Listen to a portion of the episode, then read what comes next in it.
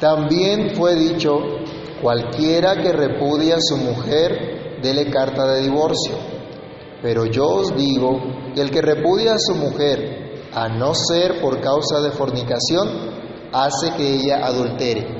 Y el que se casa con la repudiada, comete adulterio. Señor y Dios, en esta hora te damos gracias porque podemos acercarnos para meditar en tu palabra, para reflexionar en ella. Te pedimos que nos ayudes, Padre bueno, a tener nuestros sentidos bien puestos en atender a tu palabra, en prestar atención a la enseñanza que a través de ella tú nos das. Guía, Señor, nuestra reflexión, guía a Dios, ilumina, Señor, nuestro entendimiento, que tu Espíritu sea hablando a nuestras vidas por tu palabra para que crezcamos hoy en tu gracia y tu conocimiento. Que tu palabra, Señor, corra y sea glorificada y tú la bendigas, Señor, en lo que tú la has mandado. En el nombre de Cristo Jesús oramos dándote gracias. Amén. Bien, pueden tomar asiento y vamos a continuar nuestro estudio del Sermón del Monte. Pero antes de entrar en materia con estos versículos, para ponernos en contexto y recordar lo que estamos estudiando porque es una sola unidad, vayamos al pasaje completo y leamos nuevamente los versículos 27 al 30. Jesús está diciendo, oísteis que fue dicho, no cometerás adulterio, pero yo os digo que cualquiera que mira a una mujer para codiciarla, ya adulteró con ella en su corazón. Por tanto, si tu ojo derecho te es ocasión de caer, sácalo y échalo de ti, pues mejor te es que se pierda uno de tus miembros y no que todo tu cuerpo sea echado al infierno. Y si tu mano derecha te es ocasión de caer, córtala y échala de ti, pues mejor te es que se pierda uno de tus miembros y no que todo tu cuerpo sea echado al infierno. Y continúa, también fue dicho, cualquiera que repudie a su mujer dele carta de divorcio. Pero yo os digo que el que repudia a su mujer, a no ser por causa de fornicación, hace que ella adultere, y el que se casa con la repudiada comete adulterio. Así entonces el Señor Jesús sigue contrastando la falsa interpretación de la ley que daban los maestros, fariseos y escribas acerca de la ley de, de Dios, acerca de la ley dada por Moisés, frente a la interpretación correcta. Ya ha dicho el Señor que no basta ceñirse únicamente a la letra de la ley, sino que hay que comprender cuál es el espíritu de la ley que va más allá de un ritualismo externo y muerto. Ya hemos visto que el adulterio no es solamente el acto de tener relaciones sexuales con una persona diferente al cónyuge, sino una mirada lasciva o un deseo ilegítimo por otra persona en lugar de su cónyuge. Jesús habla de mortificar el pecado, no de tolerarlo, pero por ello necesitamos de la gracia de Dios para reconocer cuál es nuestra condición, para poder mirar a Cristo, para mirar a su cruz y recibir el Espíritu de Dios que nos da la capacidad de morir al pecado todos los días de nuestra vida. Ahora el Señor usa otro ejemplo. Ahora el Señor nos muestra cómo los fariseos y los escribas malinterpretaban la ley de Dios y hasta estaban enseñando a violar la santa ley de Dios. Pero gracias al Señor por Cristo, quien vino a mostrar a los suyos su verdad, quien vino a mostrar la verdadera interpretación de su palabra. Y habla de un tema difícil en esa época y difícil ahí, hoy también. En la época de Jesús era muy usual que hubiesen muchos divorcios por cualquier cosa. Bueno, pareciera que fuera la misma época hoy, ¿no? No ha cambiado las cosas en realidad. Pero era un tema difícil de abordar aún entre el pueblo de Dios, no es diferente hoy día. El Señor entonces nos habla de un tema difícil a causa de la dureza del corazón del hombre, a causa de la corrupción que hay en el mundo. Pero Dios dice que el que oye su palabra, el que es de Dios, las palabras de Dios oye. Quiera Dios que nosotros como iglesia escuchemos su palabra y que nosotros podamos replicar estas palabras también a los que están a nuestro alrededor. Vamos a estudiar entonces hoy lo que la Biblia dice acerca del divorcio y lo que la justicia verdadera de Dios exige. Recuerden que este sermón arrancó diciendo el Señor, si tu justicia no es mayor que la de los escribas y fariseos, no entrarán al reino de los cielos. Entonces, ¿cuál es la verdadera justicia? El Señor nos habla ahora acerca del divorcio. Y lo primero en mencionar es que la ley mosaica limitaba el divorcio. Los judíos pensaban que la ley estaba, estaba patrocinando, promoviendo el divorcio. Pero si usted mira, si hacemos un análisis de la ley de Dios, la ley que fue dada al pueblo de Israel, en ningún modo menciona el adulterio en relación con el divorcio. ¿Cuál es la razón? ¿Se acuerdan qué pasaba cuando alguien era sorprendido en adulterio? Lo lapidaban, lo apedreaban inmediatamente. Entonces, ¿cuál era la sentencia por un adulterio? Los adúlteros tenían que ser muertos inmediatamente. Entonces, en, en, ese caso, la ley de Moisés no relacionaba, o la legislación que había en la época de Moisés no relacionaba el adulterio con el divorcio, porque simplemente eh, moría el que practicara el adulterio. En la cultura oriental, en la época de Moisés, la mujer era tenida muy en poco, muchas veces quedaba desprotegida, porque simplemente el marido decía, no te quiero más, así que, chao, la botaba. Literalmente, la botaba fuera, la sacaba de la, de la casa. ¿Y qué ocurría con una mujer fuera de su casa? En ese contexto quedaba expuesta a que la mataran pensando que se había prostituido. Entonces era una situación difícil la que tenían las mujeres en esa época. Israel fue influenciado por estas costumbres paganas de su tiempo y necesitaban una legislación que limitara ese comportamiento. Eso es lo que hacen con las leyes, ¿no?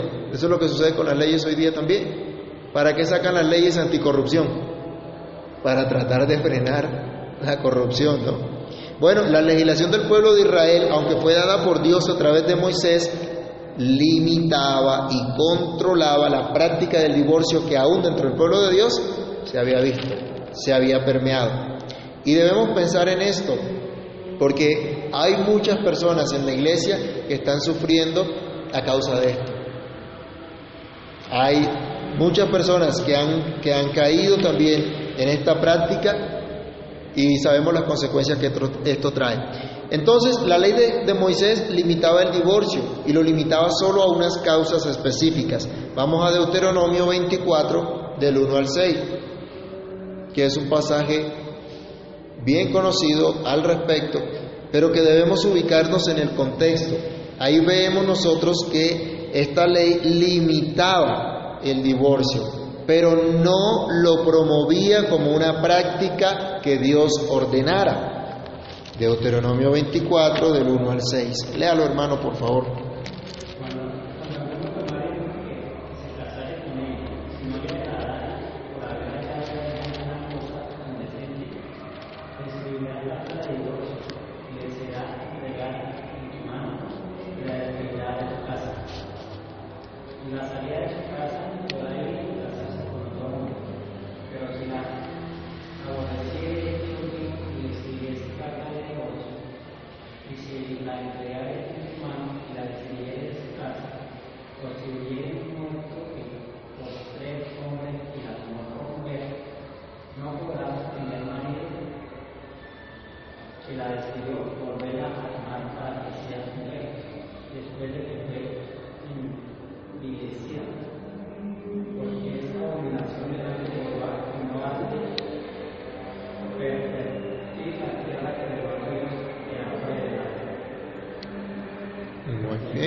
hasta el 4, más bien. Sí, solo hasta el 4. Entonces, en Israel ya los hombres no se podían divorciar por cualquier causa. Ellos habían visto a su alrededor que las naciones practicaban eso. Entonces ya había una ley que les impedía hacer estas cosas. Les impedía exponer a la mujer a la lapidación. Con esta ley solo algunas causas que demostraran que efectivamente en la mujer había algo impuro, no era la única causa por la cual podrían darle esa carta de divorcio, separarse de ella. No es muy claro a nuestros días a qué se refería esa impureza. ¿Sí? Lo que es probable es que se refiera a no poder procrear, hijos o a la inmodestia sexual, es decir, infidelidad o que eh, no fuera virgen la mujer al casarse. Pero tenían ellos que hacerlo, no simplemente decir, no, encontré una causa de impureza y se va. Tenían que demostrarlo legalmente. Con esto se restringía la práctica buscando que no se tomara livianamente el matrimonio, sino que se mirara como algo delicado. Así se ordena que en caso de haber separación, legalmente debían certificar divorcio a través de una carta que se le entregaba a la mujer, quedando así roto el vínculo que los unía y quedando la mujer en libertad de casarse con otro. Prohibía esto además el caso de humillar a la mujer volviéndola a unir con el primer esposo si era repudiada de su segundo, de su segundo esposo también.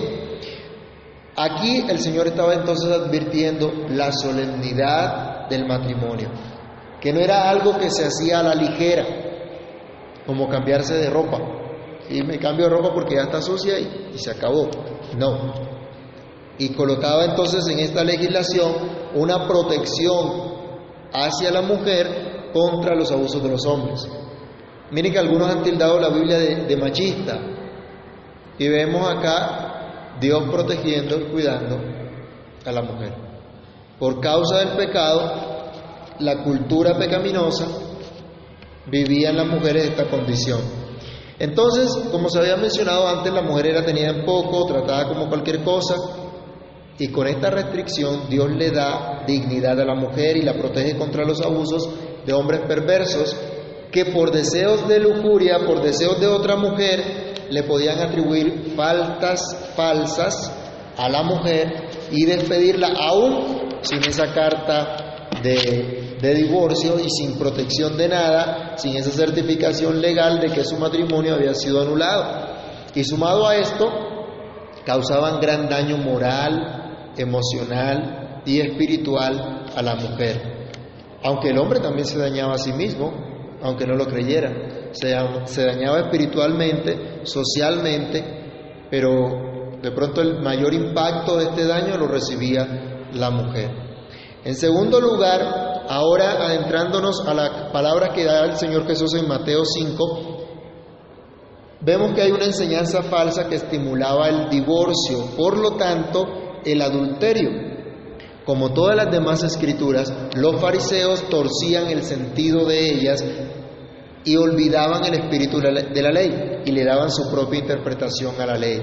Yendo aún en contra de ella, malinterpretaron las instrucciones en cuanto al divorcio. Vimos nosotros en Deuteronomio 24 que si había un divorcio tenían que dar una carta, ¿cierto? Formal. Pero la ley de Dios nos habla acerca del amor, de la ayuda, pero los fariseos estaban considerando que el pasaje de Deuteronomio 24 estaba ordenando al hombre que se divorciara, que tenía que divorciarse, lo consideraban un mandamiento, al punto que simplemente decían, cualquiera que se divorcia de su esposa debe darle un certificado de divorcio. ¿Se acuerdan cuando empezamos a, mirar el no matarás, ¿cómo lo consideraban los fariseos?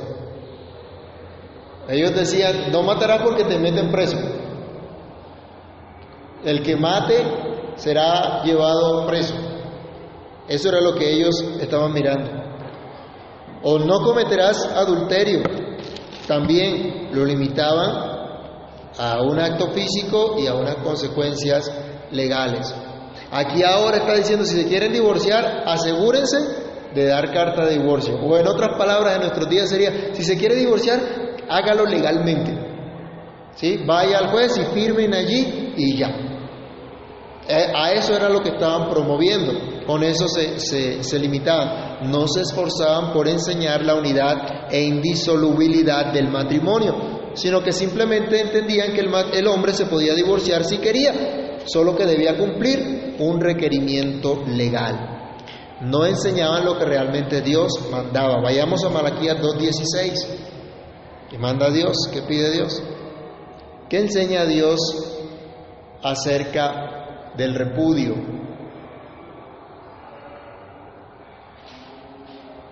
Malaquías 2.16.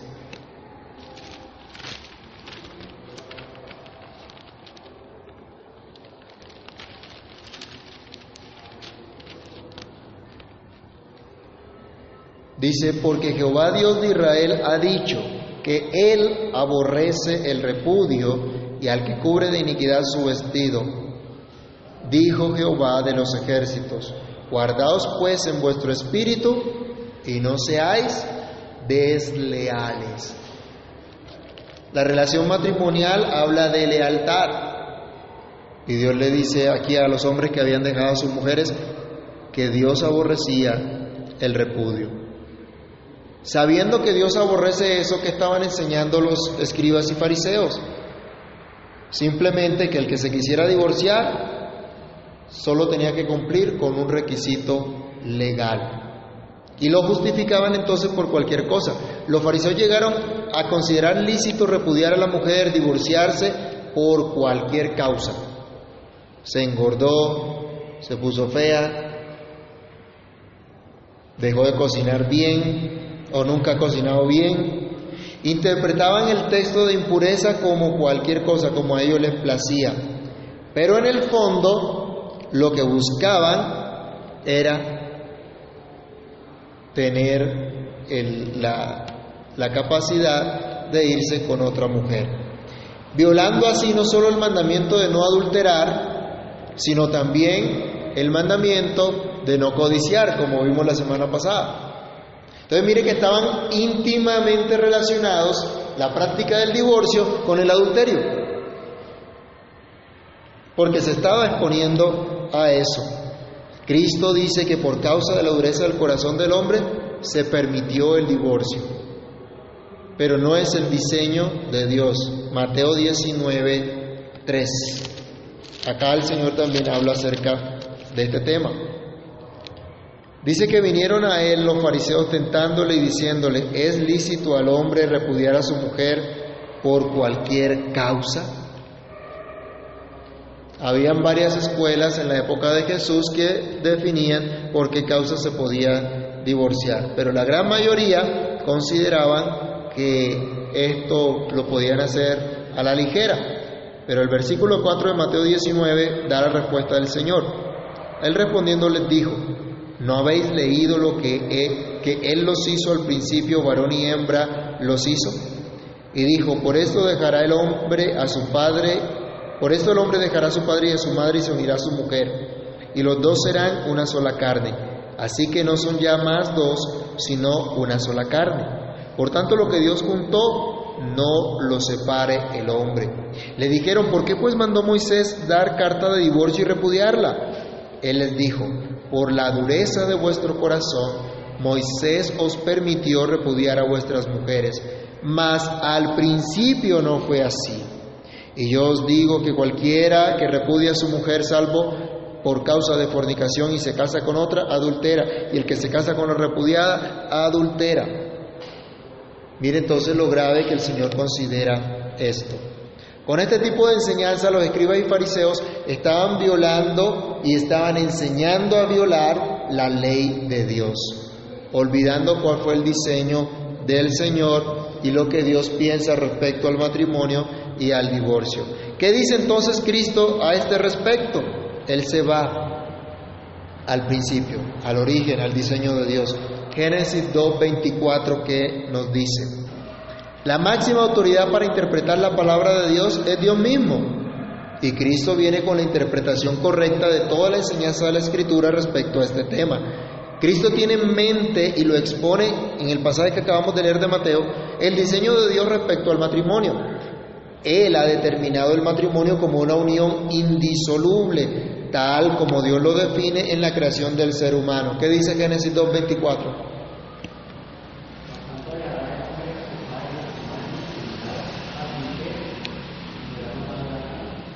Ese es el modelo del Señor, ¿cierto?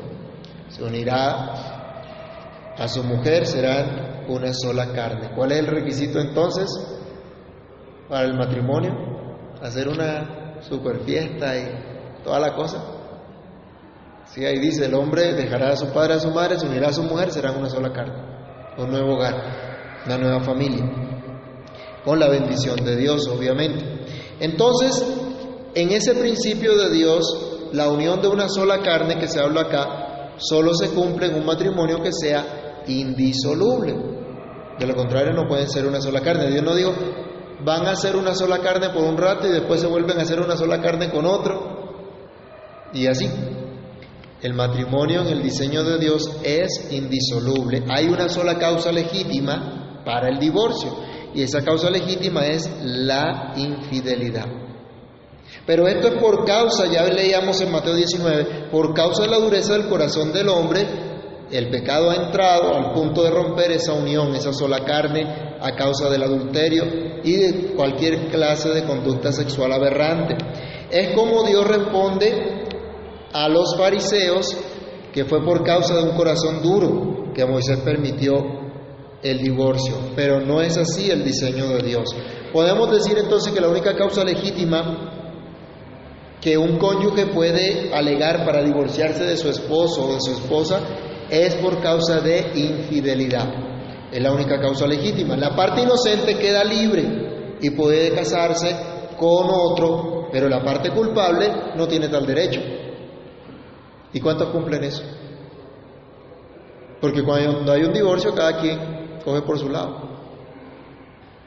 Y por lo general ninguno se queda solo. Entonces, miren todo esto, que, están violando la ley de Dios, pero el Señor no está ordenando divorciarse y tampoco la ley lo había ordenado. En Cristo hay esperanza, hay perdón, hay restauración si se reconoce el pecado y se busca la ayuda y consuelo en el Señor.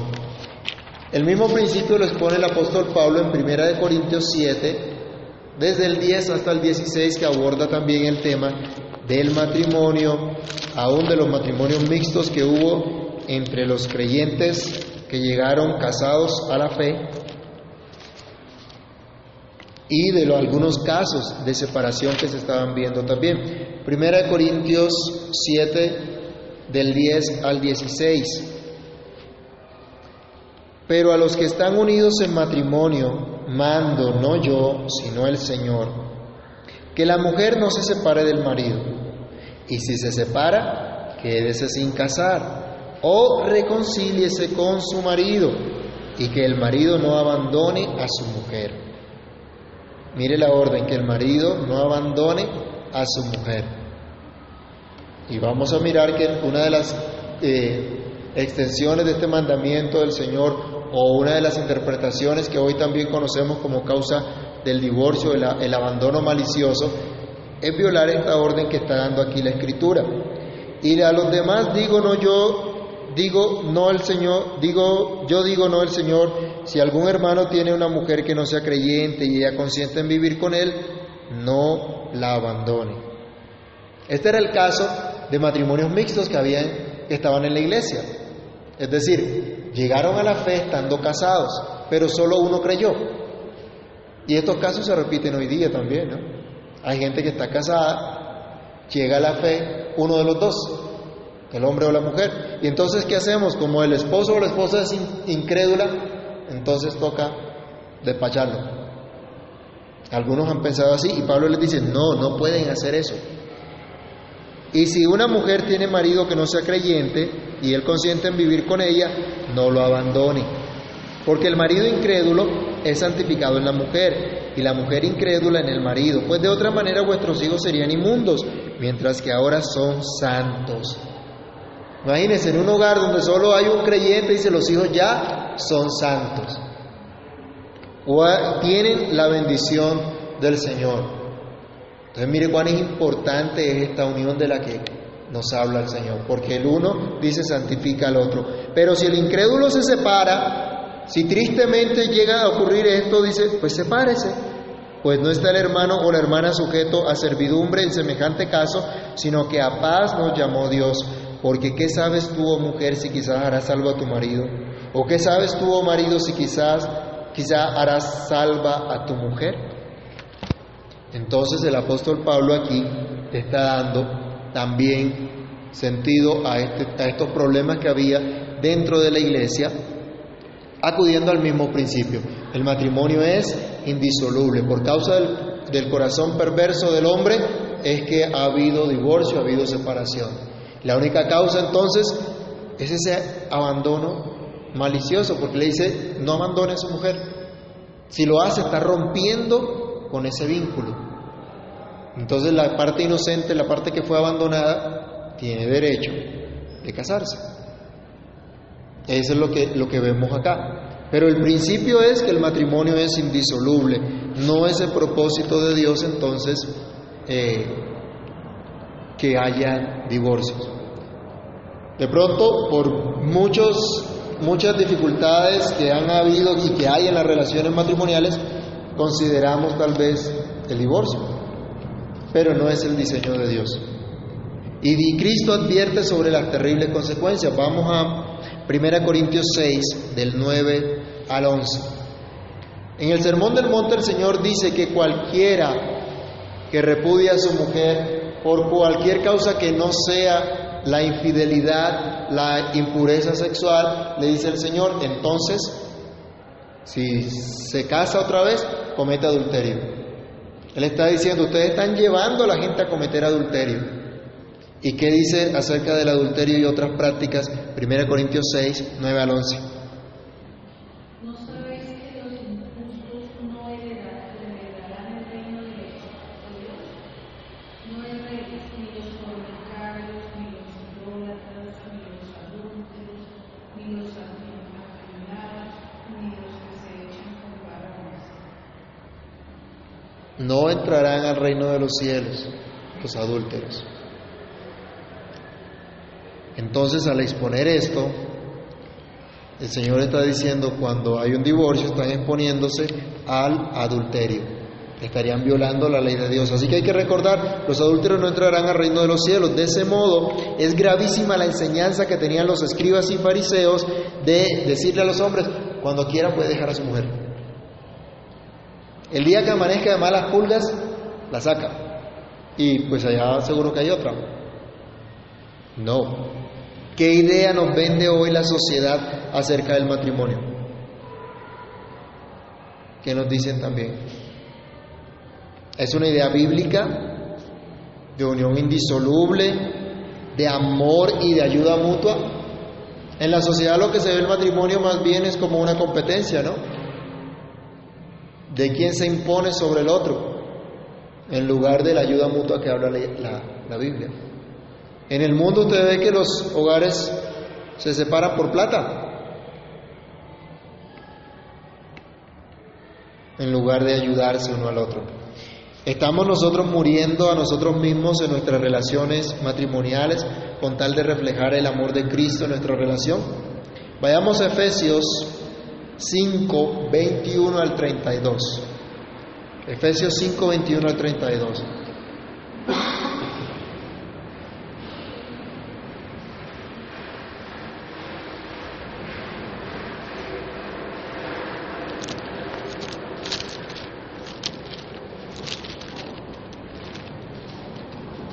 ¿Qué nos dice? Del 21 al 32.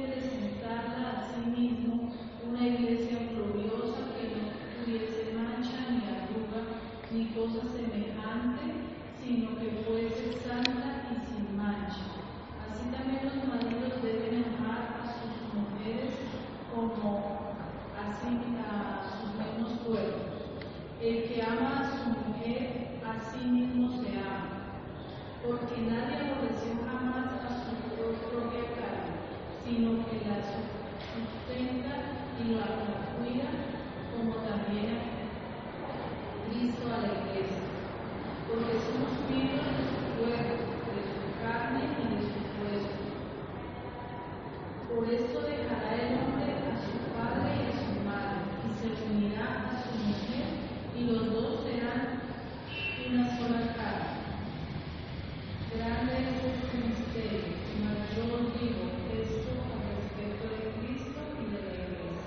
Cristo nunca deja su iglesia, nunca la repudia, nunca le es infiel.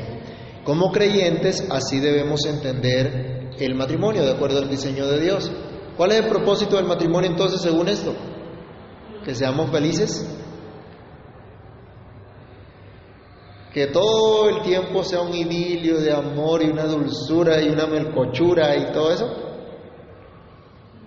Puedes llegar a hacer a eso, puedes llegar a hacer eso permanentemente si tenemos una visión clara, que es la gloria de Cristo, que es mostrar la relación de Cristo con su iglesia. Es la única manera. Del resto, pues va a ser una relación muy difícil. Entonces, como creyentes debemos ver el matrimonio como Dios lo ve, no como lo ve el mundo. Desafortunadamente en la iglesia hay tanta influencia del mundo que para que un matrimonio sea feliz hay que comprarse el libro del psicólogo mundano que aborrece a Dios que dice esto es lo que hay que hacer, en lugar de acudir a lo que dice la Biblia. Eso da tristeza.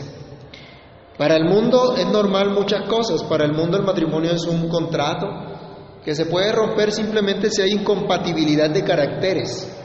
¿Han escuchado esa frase? Si hay ciertas diferencias. No encontró la media naranja, no, no, no, no, cuadra, no casa las medidas. O porque se acabó el amor, entonces se puede romper ese pacto matrimonial. Al punto que algunos piensan que es mejor vivir en unión libre o en una relación abierta, cambiando de pareja cuantas veces quieran sin asumir compromiso alguno, creyendo, cayendo más bien en lo que Dios llama fornicación. ¿Cuánta gente con ese cuento de vamos a probar si nos va bien, nos casamos, si no, cada quien para su casa? Y viven así una y otra y otra y otra relación y nunca tienen un compromiso serio. No estoy hablando de aquellos que de pronto no han formalizado su, su relación, que no han, no han hecho un matrimonio civil o eclesiástico, pero que han vivido juntos toda la vida. Nosotros conocemos campesinos que nunca se casaron legalmente, pero vivieron toda la vida juntos toda la vida, manifestaron un compromiso de, de, de fidelidad y, y, entendieron qué significa ese, ese matrimonio. Pero hablo de lo que hoy el mundo llama esas relaciones abiertas, donde pues están juntos, pero cada quien, si le gusta a otra persona, pues se va con la otra y ya, y no hay problema. Eso no es lo que Dios dice. Entonces Dios aborrece el divorcio, el repudio. Jesús enseña que el diseño de Dios para el matrimonio es que sea indisoluble. Pero en ese matrimonio ya hemos visto a la luz de Efesios que el propósito es manifestar la relación de Cristo con su iglesia. Atentar entonces contra el matrimonio es atentar contra nuestra pureza y la pureza de nuestro prójimo. ¿Por qué dijo Jesús? Porque el que se divorcia, dice, hace que la otra persona cometa adulterio. Y vimos, hay una sola causa legítima, que es la, la infidelidad o abandono malicioso. Cristo entonces nos dice, el divorcio atenta contra la ley de Dios, porque provoca adulterio y el adulterio del séptimo mandamiento es condenado. No cometerás adulterio. Y Cristo ya nos enseñó en los pasajes anteriores que venía diciendo esto. Los falsos maestros enseñaban que simplemente el acto físico, mientras que no comete el acto físico no hay problema. Pero el Señor está diciendo, aún divorciarse por una causa ilegítima provoca adulterio. Y están violando la ley de Dios. Y están enseñando a otros a violar la ley de Dios, aunque ellos se consideraban justos. Y tenían su propia justicia, pero están violando la santa ley de Dios. Para tener la verdadera justicia entonces que nos da entrada al reino de los cielos, también dice el Señor, hay que tener una perspectiva correcta del matrimonio y el divorcio.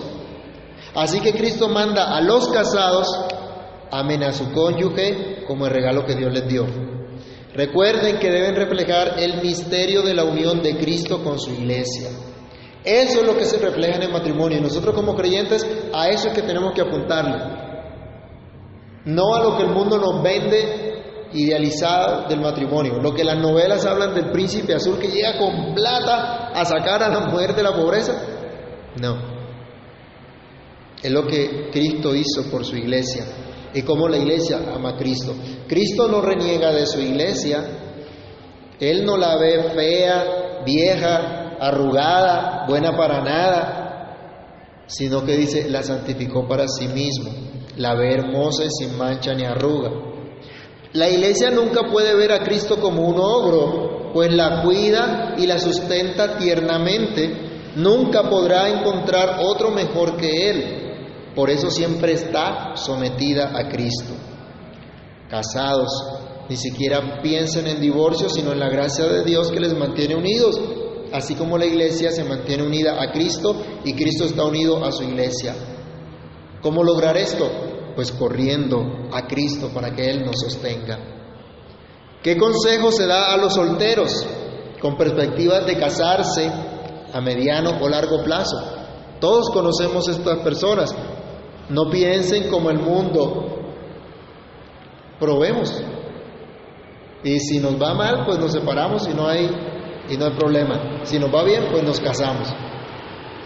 Esto es atentar contra Dios, contra sí mismo, porque la unión una vez hecha no se rompe sino con la muerte. Miren a Cristo, busquen honrar a Cristo para construir un matrimonio que realmente glorifique a Dios. ¿Cuántos jóvenes hay hoy en día desorientados completamente? No tienen idea de lo que es el matrimonio.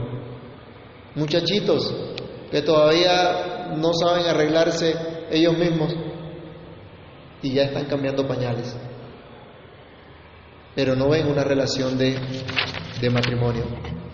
A los solteros, porque en la iglesia también vamos a encontrar solteros que Dios les permitió quedar solteros porque quedaron viudos, porque no encontraron a esa persona con la cual casarse, o porque simplemente Dios así lo quiso.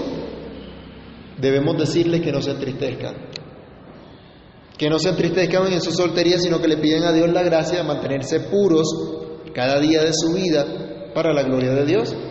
Si es la voluntad de Dios, que no se casen, pero que tengan la gracia de estar unidos a Cristo, gozosos en Él, sirviéndole a Él, orando también y ayudando a los que están casados o se van a casar para que entiendan la seriedad del matrimonio y lo honren como es debido.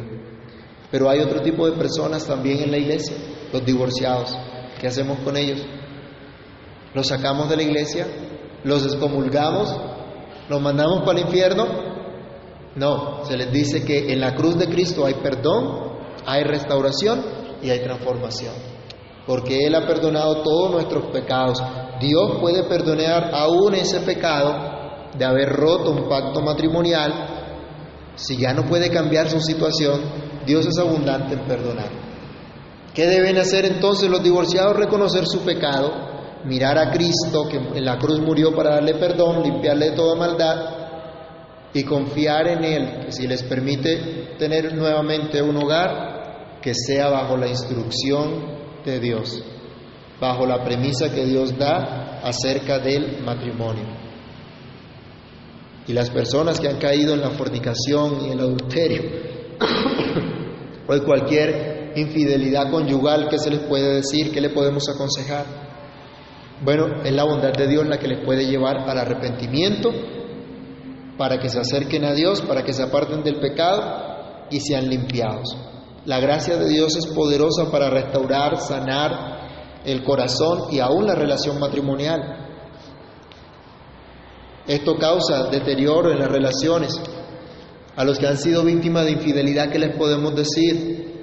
Dios también puede sanar sus corazones, Dios puede llenar su corazón de gracia para perdonar y esa gracia que les ayuda a perdonar los lleva no a insistir en su derecho a divorciarse, sino a insistir en que en el Señor pueda haber restauración de sus hogares también.